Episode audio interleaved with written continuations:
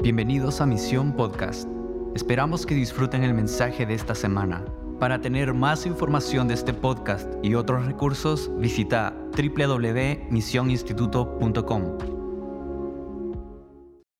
Qué bueno que estés acá, qué bueno poder estar juntos, qué bueno que estés del otro lado. Saludamos a toda la gente que se ha conectado, alumnos de Misión Online, personas que que han, conectado, se han conectado en este día a este devocional. Estamos felices de todo lo que Dios viene hablando en este tiempo. Estamos felices de ser parte de esta generación. ¿Cuántos están felices de ser parte de esta generación? De poder responder, de poder guerrear, de poder batallar. Algo que hablábamos con Mariano eh, en la semana cuando hablábamos acerca del devocional de hoy, pero también del devocional anterior, donde de alguna manera lo que, lo que sucedió es que Satanás quedó al descubierto, ¿no? Porque con esta palabra tremenda que trajo eh, Mariano acerca del antidiseño, la visión, me comentaba una visión que tenía mucho sentido, era como un ladrón entrando a robar en medio de la noche y de repente una luz, plaf, que lo iluminaba y que lo dejaba al descubierto. Y eso es lo que pasó. No sé cuántos se fueron bendecidos el jueves pasado de acá, pero con la cabeza explotada, ¿no? Diciendo, ¡hey! Eso es. Y contra eso debo luchar. Satanás quedó expuesto, pero ¿qué hace un ladrón cuando queda expuesto en medio de la noche? Sale a atacar. Entonces, ¿por qué te digo esto y por qué ministrábamos esto recién? Y creo que tiene tanto sentido, porque en medio del tiempo profético en el cual estamos viviendo, en medio de este tiempo donde Satanás y sus obras están quedando al descubierto, va a venir mucho ataque. Pero Dios te va a dar las herramientas para poder vencer al antidiseño. Amén. Van a venir pruebas. Imposibles que no vengan tropiezos, pero hay de aquel por, por el cual vienen, ¿no?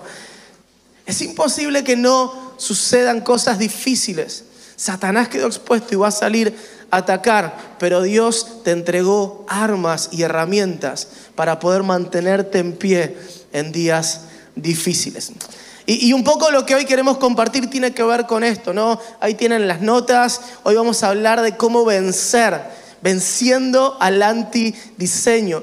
Quiero hablarte de tres puntos claves para que nuestras vidas puedan experimentar la victoria sobre el antidiseño que es Satanás. ¿no? De hecho, el devocional pasado hablábamos de esto, ¿no? Que Satanás es el antidiseño por esencia, el anticristo.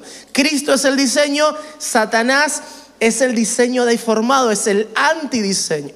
Por eso Satanás quiere ser como Cristo, y nos propone una vida que a veces parece seductora, pero que nos lleva a vivir fuera del molde de la voluntad de Dios. Hoy cantábamos que Dios rompa el molde de nuestra religiosidad.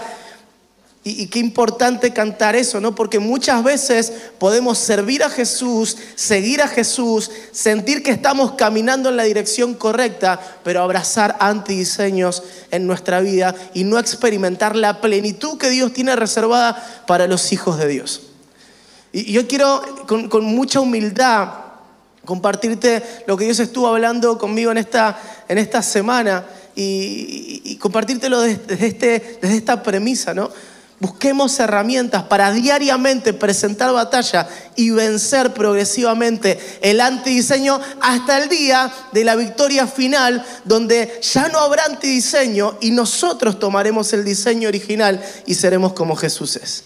Amén. Entonces, hacia esa victoria caminamos y progresivamente vamos venciendo aspectos del antidiseño que se manifiestan en nuestras ¿no? Y yo quiero hablarte de tres claves importantes, ¿no? Porque no podemos alcanzar el diseño de plenitud que Dios nos prometió. Ay, pobrecito, mi amor. Y se quedó callado, muy bien. No podemos alcanzar el diseño perfecto que Dios nos quiere dar en esta vida, porque lo vamos a alcanzar en aquel día, la sanidad interior es un camino progresivo hasta el ser como Jesús. No lo podemos alcanzar hoy, pero sí podemos librar una batalla diaria venciendo al antidiseño para estar firmes y estar preparados para el día difícil, para poder ser presentados delante de Dios de manera irreprensible. Amén. Entonces, ¿cómo hacemos para caminar en esta batalla progresiva, en esta batalla diaria, en esta batalla constante? Mira, si decidiste seguir a Jesús y más aún si decidiste servirlo y más aún si decidiste entrenarte en este tiempo para ser una de, una, una de esas personas claves que van a influenciar a esta generación, quiero decirte que te metiste en una guerra. Decí conmigo guerra. En una guerra vas a tener que batallar todos los días contra vos mismo, contra el antidiseño. Vas a tener que pelear las batallas que Dios ponga delante tuyo. ¿Por qué? Porque seguirlo a Él es entrar en guerra con el antidiseño.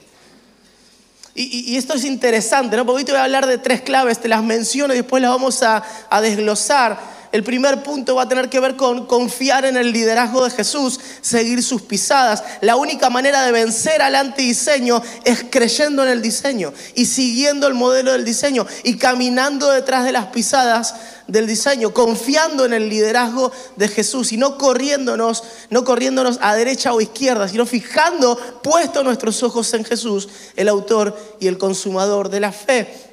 El segundo punto, la segunda arma es abrazar los pensamientos que Dios tiene acerca de nosotros, escuchar su voz, ser persuadidos por su voz. Muchas veces escuchamos a Dios, pero no nos dejamos persuadir por Él. De repente Dios viene en un devocional y dice, hijo, yo te amo, y lo escuchaste, pero al otro día estás desarrollando orfandad porque no dejaste que su voz te persuada. ¿Cuántos han escuchado alguna vez a sus padres pero no le han dado ni la hora? ¿Sí o no? A veces escuchamos a Dios, pero no dejamos que su voz nos persuada. Y eso nos vuelve inefectivos. Y eso nos hace entrar en ciclos de maldición, porque escuchamos lo que Dios quiere hacer de nosotros, pero no estamos dispuestos a abrazar los pensamientos de Dios.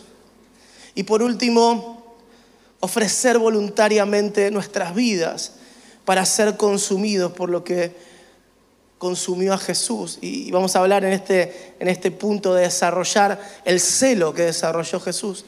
Al final del último devocional hablábamos, hablamos de esto. ¿no? Entonces necesitamos aprender a confiar en el liderazgo de Jesús, seguir sus pisadas. Necesitamos aprender a ser persuadidos por la voz de Dios. Y necesitamos aprender a desarrollar el celo que consumió a Jesús.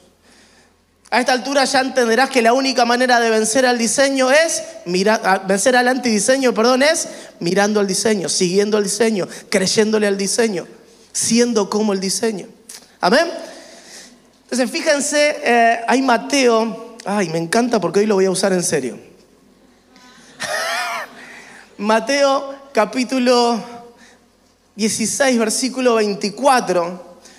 Fíjense el llamamiento de Jesús lo tenemos ahí. Dice, entonces Jesús dijo a sus discípulos, si alguno quiere venir en pos de mí, decí conmigo llamado. Si alguno, quiere, si alguno quiere responder a este llamado, si alguno quiere venir en pos de mí, niéguese a sí mismo, que es el antidiseño. Niegue lo que el antidiseño dijo de él mismo. O sea, querés seguir a Jesús, tenés que negarte a vos. Tenés que negarte a lo que este sistema te hizo que creyeras. Tenés que negarte a las voces que te confundieron. Tenés que negarte a las voces que formaron una personalidad que no es la que Cristo quiere formar en vos. Si querés responder a ese llamado, tenés que pelear contra el antidiseño. ¿Y cómo sigue el versículo? Dice, tome su cruz y habla del diseño y de la atención. El diseño de Jesús es la cruz. El diseño de Jesús tiene una cruz en el camino. Es imposible ser como Jesús y esquivar las cruces que Dios pone en nuestro camino. Tome su cruz, niegues a sí mismo, tome su cruz y sígame. Y ahí está la respuesta, la dirección. Entonces, desde el día que le dijiste que sí a Jesús, entraste en esta dinámica de batallar contra tu antidiseño. Desde el día que dijiste que sí a Jesús, entraste en esta dinámica de levantarte como un guerrero espiritual contra lo que el sistema dijo de vos, contra lo que Satanás pensó acerca tuyo y abrazar el diseño de Dios para tu vida. Ahora, no se puede seguir a Jesús y abrazar nuestro antidiseño y querer ser efectivos y plenos. Entonces, eso es lo que nos quita descanso. Y si te pones a pensar, eso pasa en nuestras vidas. Cuando queremos seguirlo a Él, pero no soltamos, no nos negamos del todo, no soltamos los antidiseños que fueron formados en nosotros, lo que termina sucediendo es que nos cansamos, es que nos deprimimos y empiezan a aparecer las consecuencias del antidiseño, la orfandad, emociones corrompidas. Entonces Jesús fue claro, hey, ¿cuántos son seguidores de Jesús acá? Hey, pero ojo que caminar detrás de Jesús no te convierte inmediatamente en un seguidor. De hecho, Juan capítulo 6 van a ver que muchos que caminaban detrás de Jesús se encontraron con que negarse a sí mismos y tomar la cruz era una carga demasiado pesada. Dijeron, mira, no podemos seguirte porque no podemos soltar lo que amamos de nosotros mismos. No podemos seguirte porque hay un antidiseño que no puedo soltar. No podemos seguirte porque seguirte a vos es una carga demasiada, demasiado pesada. Y muchos empiezan a irse. Y Jesús se da vuelta, ¿se acuerdan? ¿No? Mira a sus discípulos y les dice, si quieren ir ustedes, vayan también. Pero ahí aparece Pedro, ¿no? ¿Y a quién iremos? Hay un solo diseño y sos vos. Solo tú tienes palabras de vida eterna. No podemos seguir a otro.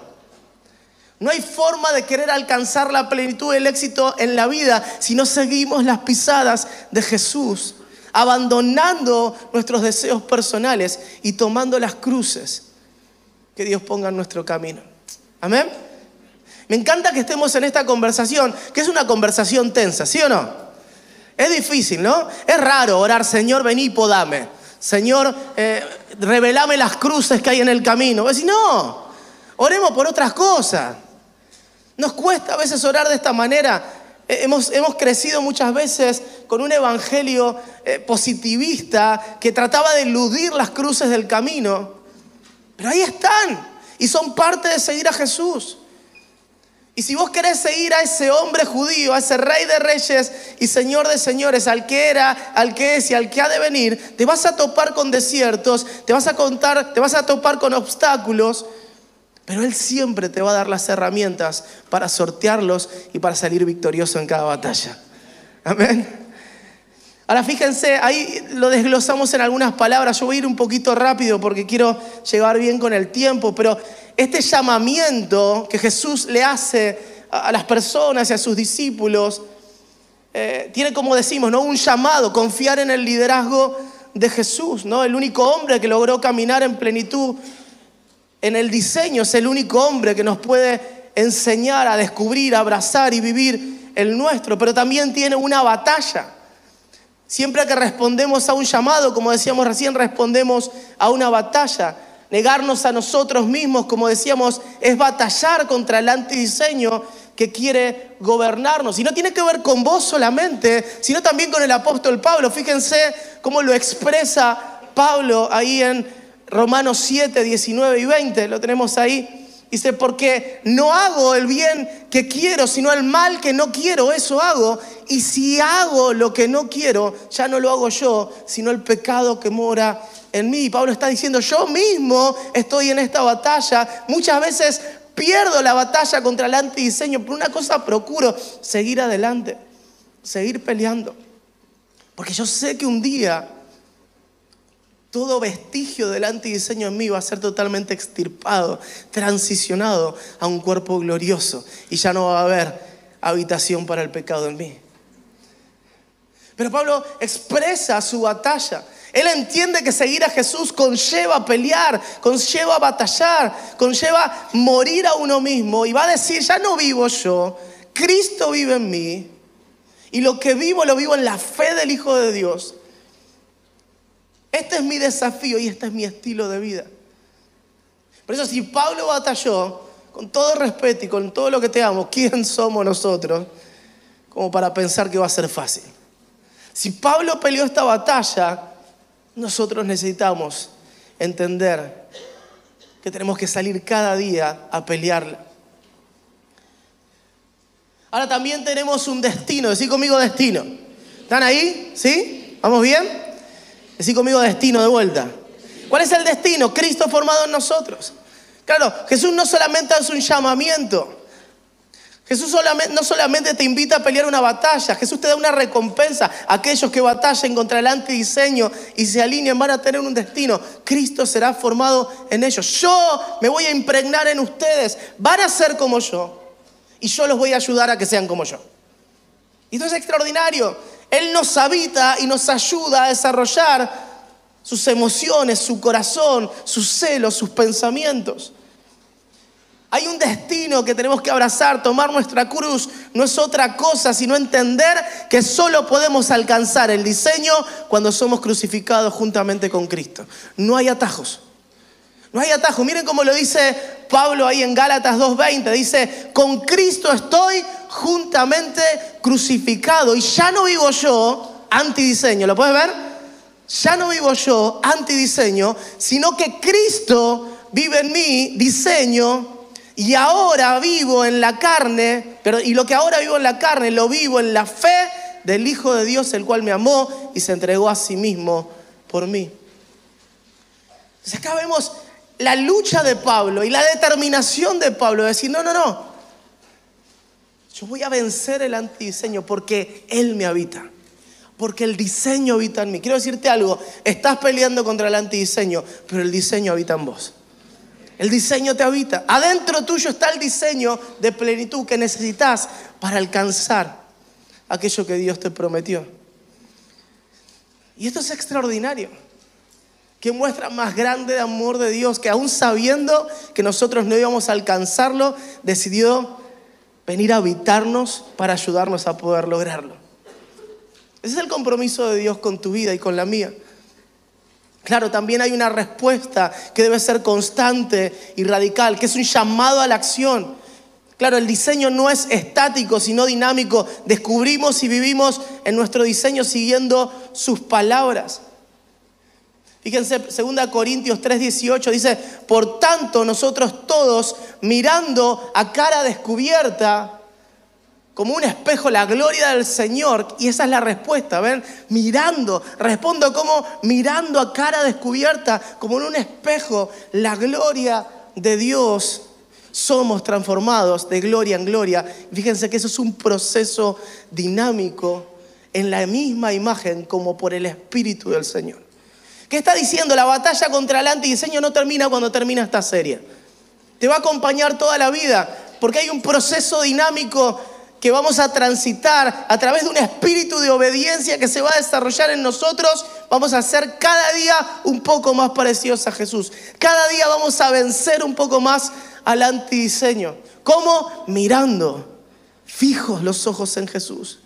Mirando a cara descubierta, como oscuramente por un espejo, pero sin perder la mirada.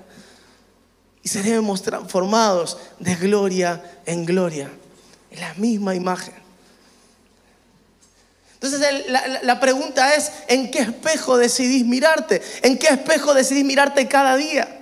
Claro, porque los espejos modernos son más relucientes. Maxi explica esto de una manera eh, categórica. ¿no? Los espejos modernos son, son extraordinarios, te muestran absolutamente todo. Ahora este espejo al que se refiere el apóstol Pablo es un espejo antiguo, donde era un espejo como oscuro, era difícil mirarse.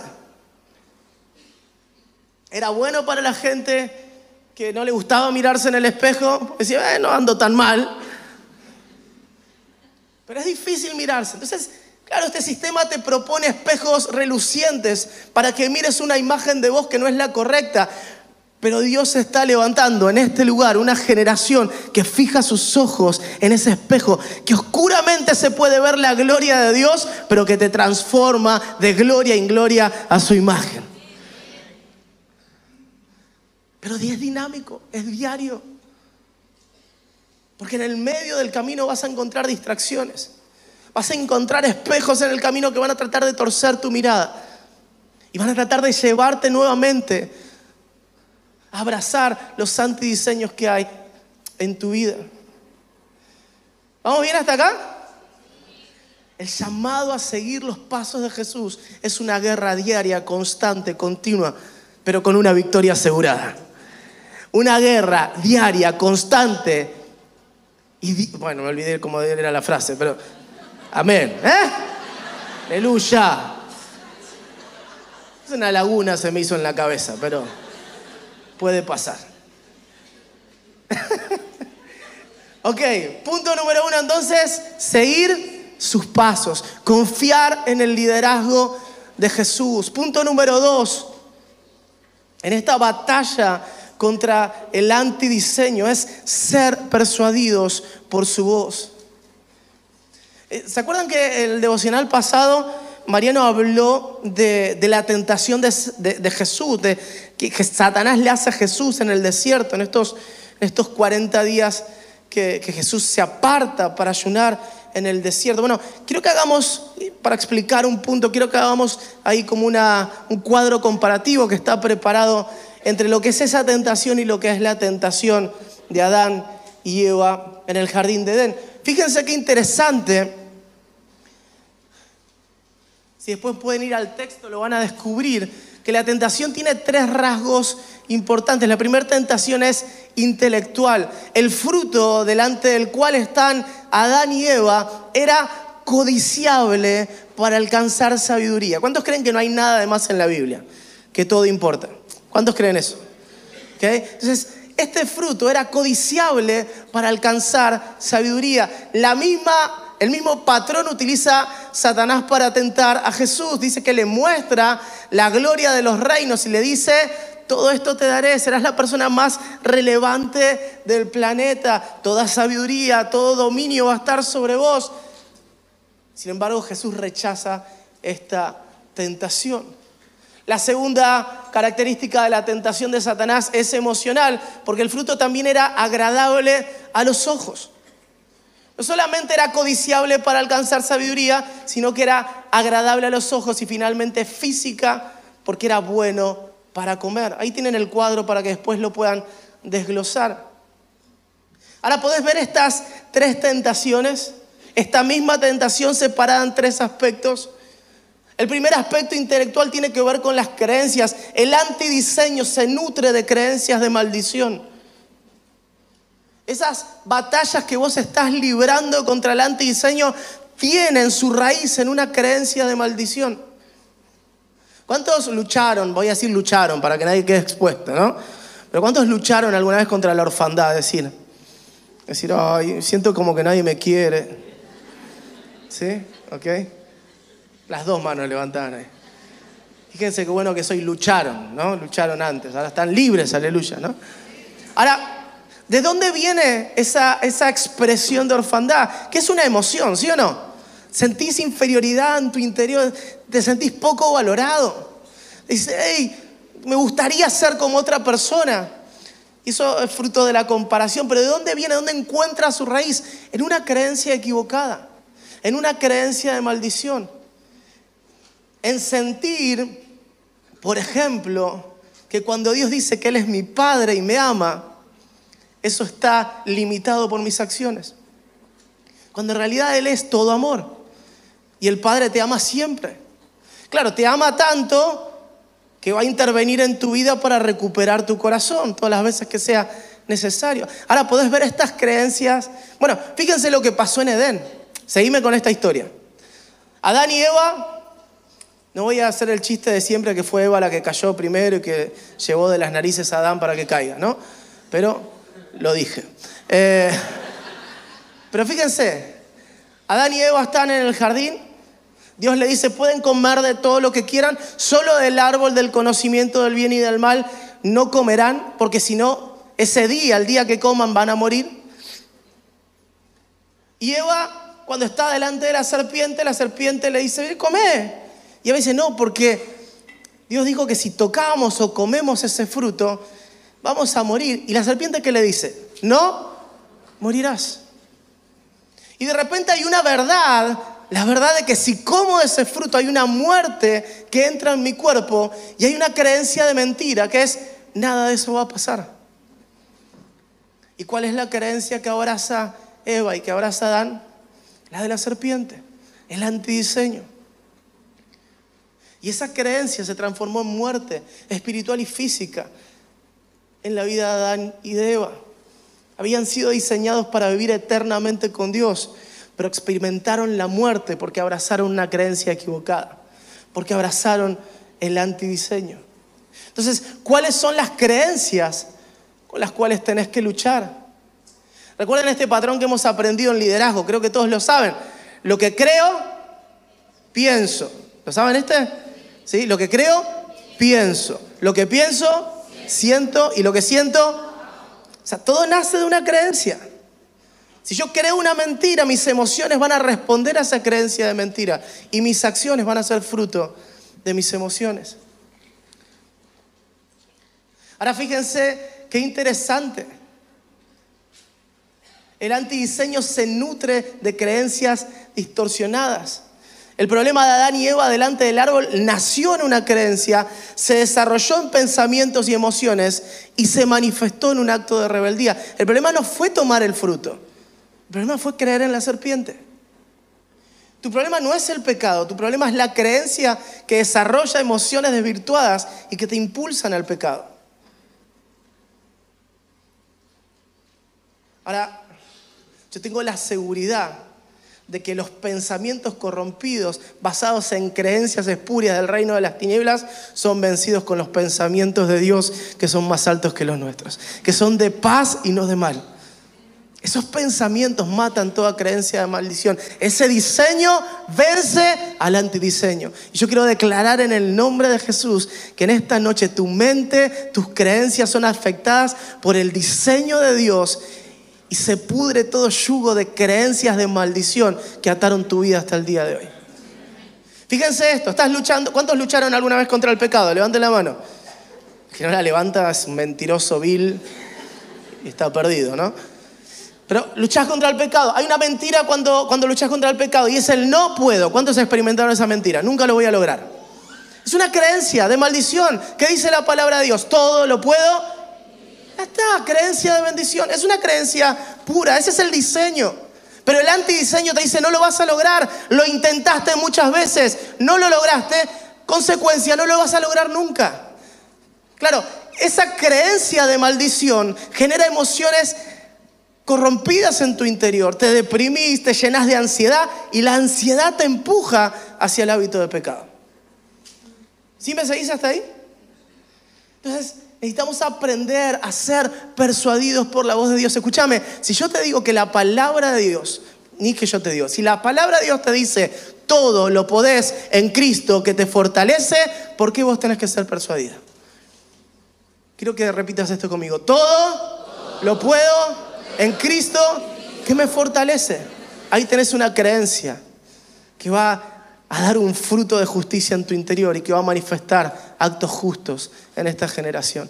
Todo lo podés en Cristo que te fortalece. Es mentira que por culpa de la oscuridad del sistema no podemos vivir en la pureza y en la santidad que está profetizada para la última generación. Es mentira.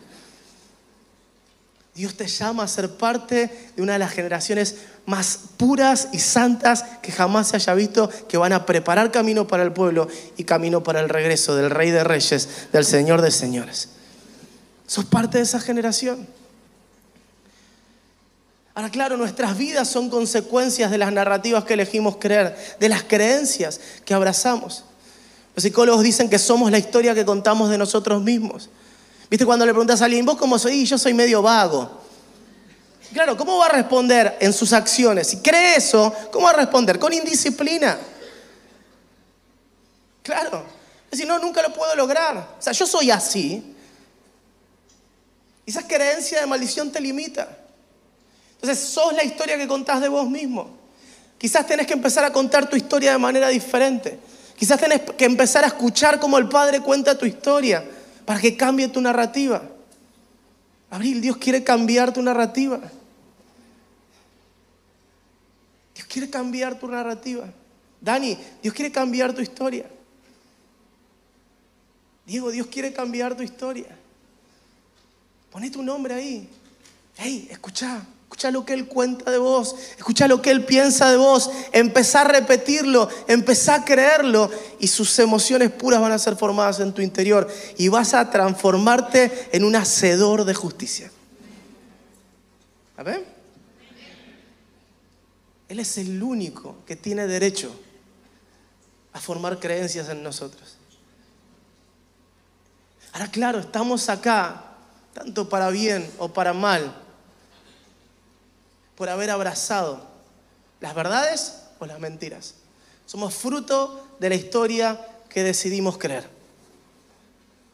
Si vos creíste toda tu vida que eras pobre, que eras menos que otro, si no cambias esa creencia, vas a vivir esa realidad. Si vos creíste toda tu vida que tu vida espiritual es mediocre y que vas a ser siempre mediocre, nunca vas a cambiar esa creencia. Si cuando de repente eh, Marian o, Maxi dicen, no, porque yo estoy leyendo dos libros, tres libros, dos libros, tres libros en toda mi vida. Leí El Principito en cuota, o sea, no, porque me obligaron en el colegio, o sea, no voy a llegar nunca. Bueno, si vos crees esa mentira y no te dejas inspirar por personas que, han sido disciplinadas y que han, han, decidido caminar tras los pasos de Jesús. Esas creencias te van a, te van a ahogar. ¿Cuántos van a batallar contra las creencias de maldición? Hey, abrazá lo que del Padre está hablando de vos. Adán y Eva quisieron ser sabios tomando atajos. Así que ese fruto me da la sabiduría que tiene ese Dios que me creó. Voy a comer y esa creencia de mentira, ese deseo deshonesto de su corazón, ese acto de rebeldía, lo llevó a la muerte. Ahora me encanta como Santiago habla de quién es sabio. Porque sabio es aquel que abraza las creencias correctas, desarrolla emociones puras y manifiesta una conducta acorde. Fíjense lo que dice Santiago 3, del 13 al 18 dice, ¿quién es sabio y entendido entre vosotros? Muestre por la buena conducta sus obras en sabia mansedumbre. Pero si tenéis celos amargos y contención en vuestro corazón, no os jactéis ni mintáis contra toda verdad, porque esta sabiduría no es la que desciende de lo alto, sino terrenal, animal y diabólica. Tranqui, Santiago, ¿no? Entonces, fíjate esto, ¿no? Adán y Eva queriendo alcanzar la sabiduría de Dios, alcanzaron la sabiduría humana, carnal, terrenal y diabólica. Y continúa Santiago diciendo,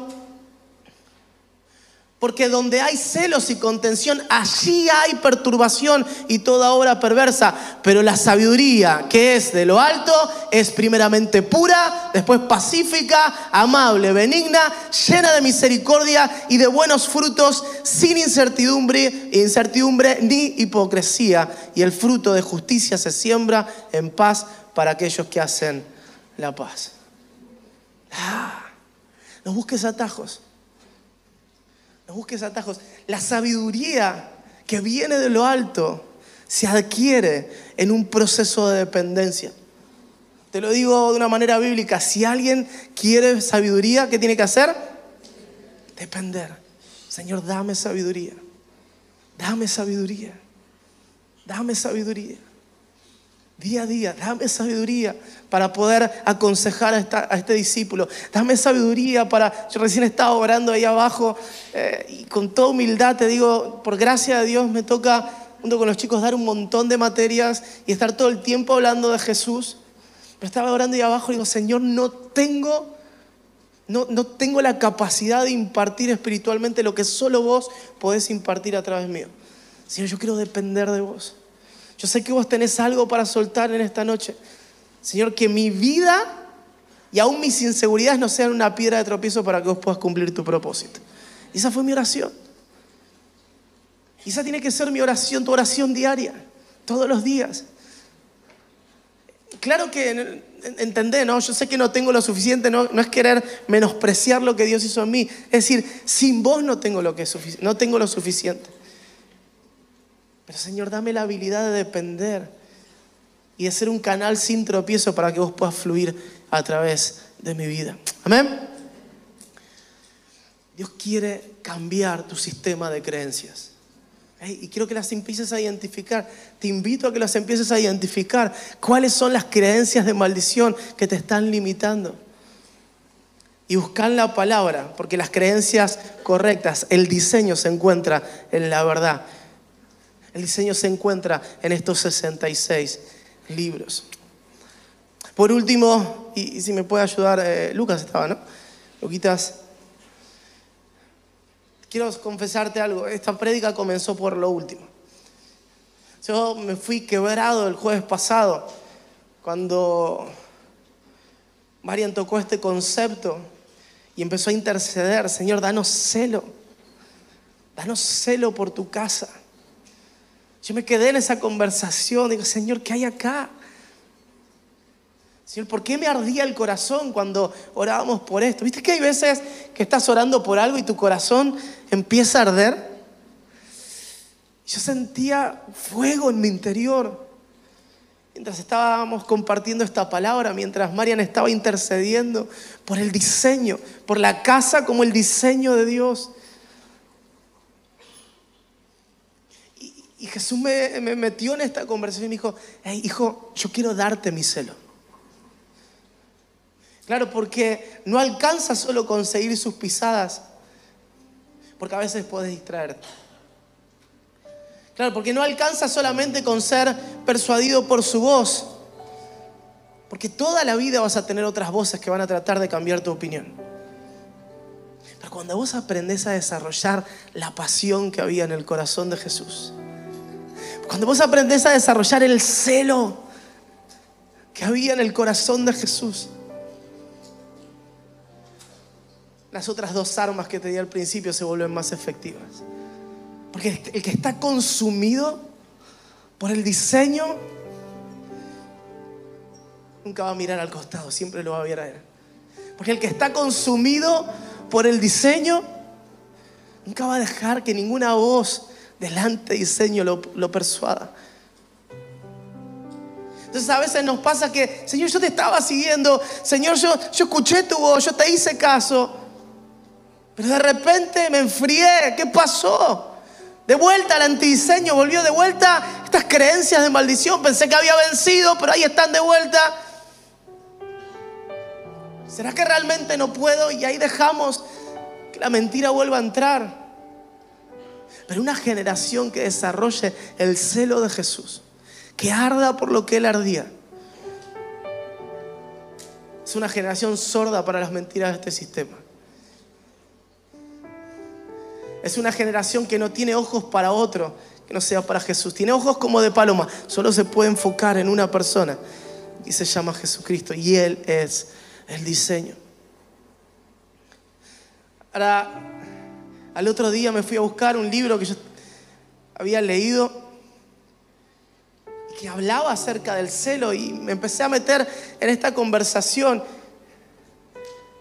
Y y este hombre de Dios, Asher Intriter, no sé si lo pronuncié bien, pero es todo lo que tengo, ¿no? Decía que era el celo, ¿no? Porque a veces pensamos que el celo es algo posesivo, que, que, Dios diciendo, yo soy un Dios celoso, es Dios diciendo, me perteneces y no te voy a compartir con nadie. Y aunque esa premisa no es del todo equivocada, en realidad el celo, el celo es la pasión intensa por cuidar el pacto déjame explicártelo de esta manera, lo tenés ahí escrito, ¿no? Pero déjame explicártelo de esta manera. Yo amo a mi esposa, la amo, la amo. Es la mujer más increíble del universo.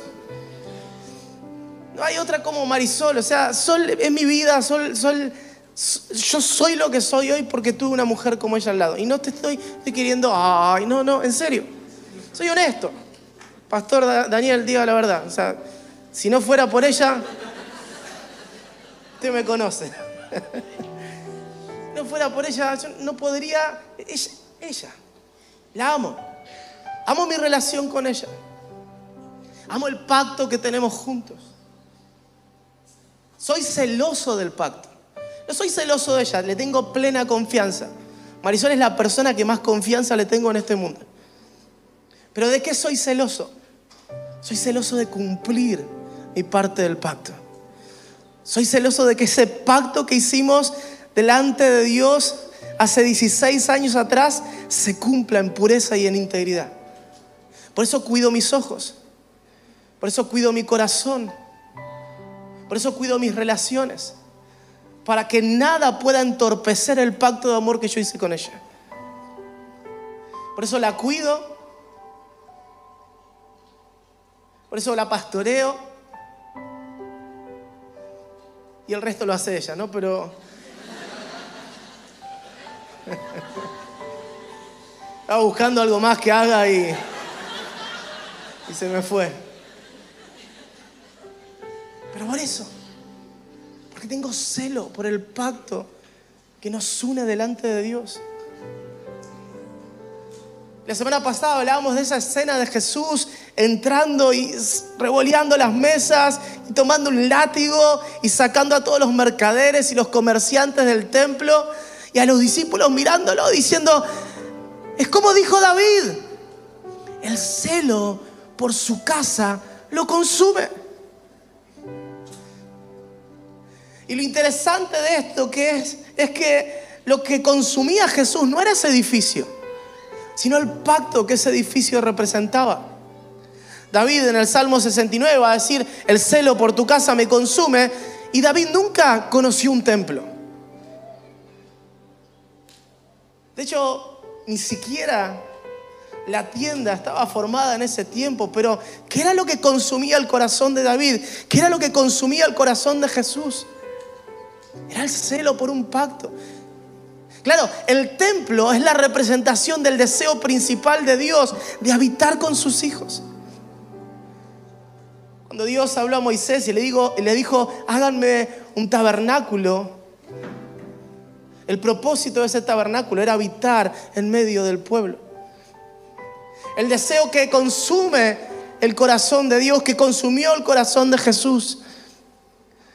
De hecho, el Evangelio es la buena noticia de que un día ese deseo va a ser cumplido y que vamos a habitar con Él y vamos a ser un reino de reyes y de sacerdotes.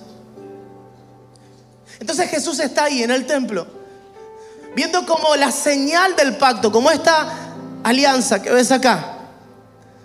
La señal del pacto, ese templo, como esa alianza espiritual que sella la unión del hombre y Dios, estaba siendo corrompida por hombres y mujeres que no entendían la profundidad y la pureza que representaba ese lugar. Y Jesús entra irado. Dice, no, si hay algo que me consume,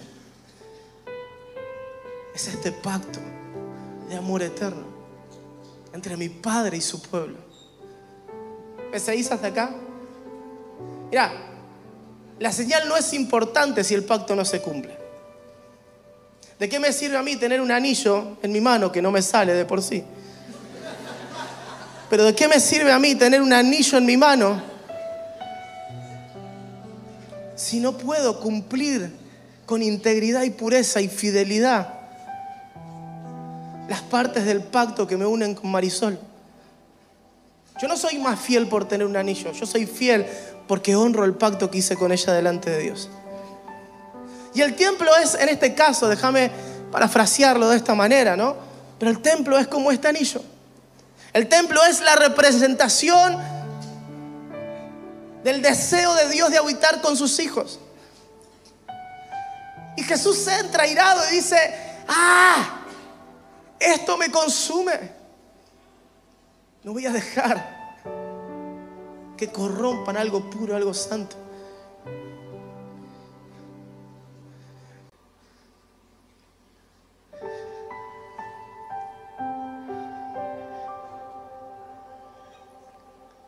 Todos los pactos que hasta ese día estaban vigentes se resumieron en un nuevo y en un mejor pacto. En su sangre.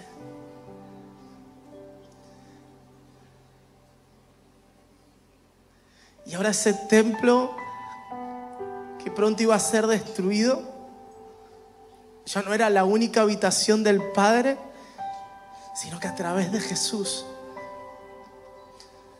vos sos una representación del pacto de Dios con sus hijos, de Dios con los hombres. Y así como el celo por su casa lo llevó a una cruz y lo consumió, el celo por sus casas, que hoy están distribuidas en hijos, lo va a hacer volver. Lo va a hacer volver a terminar la obra y iniciar un nuevo tiempo con sus hijos. Oh Señor, enséñanos a desarrollar el celo que ardía en el corazón de Jesús. Oh Señor, que nos consuma. Suba el equipo, por favor. Que nos consuma este celo. Oh Señor, que, que, que, que la pasión que ardía en Jesús arda en nosotros. Oh Señor, encuentra en este lugar y en este ministerio una representación de esa novia que responde con el mismo celo que responde el novio a la virtud, a la integridad y a la intimidad de ese pacto eterno que hiciste con tus hijos. Oh Señor, estamos ardiendo de amor por ti.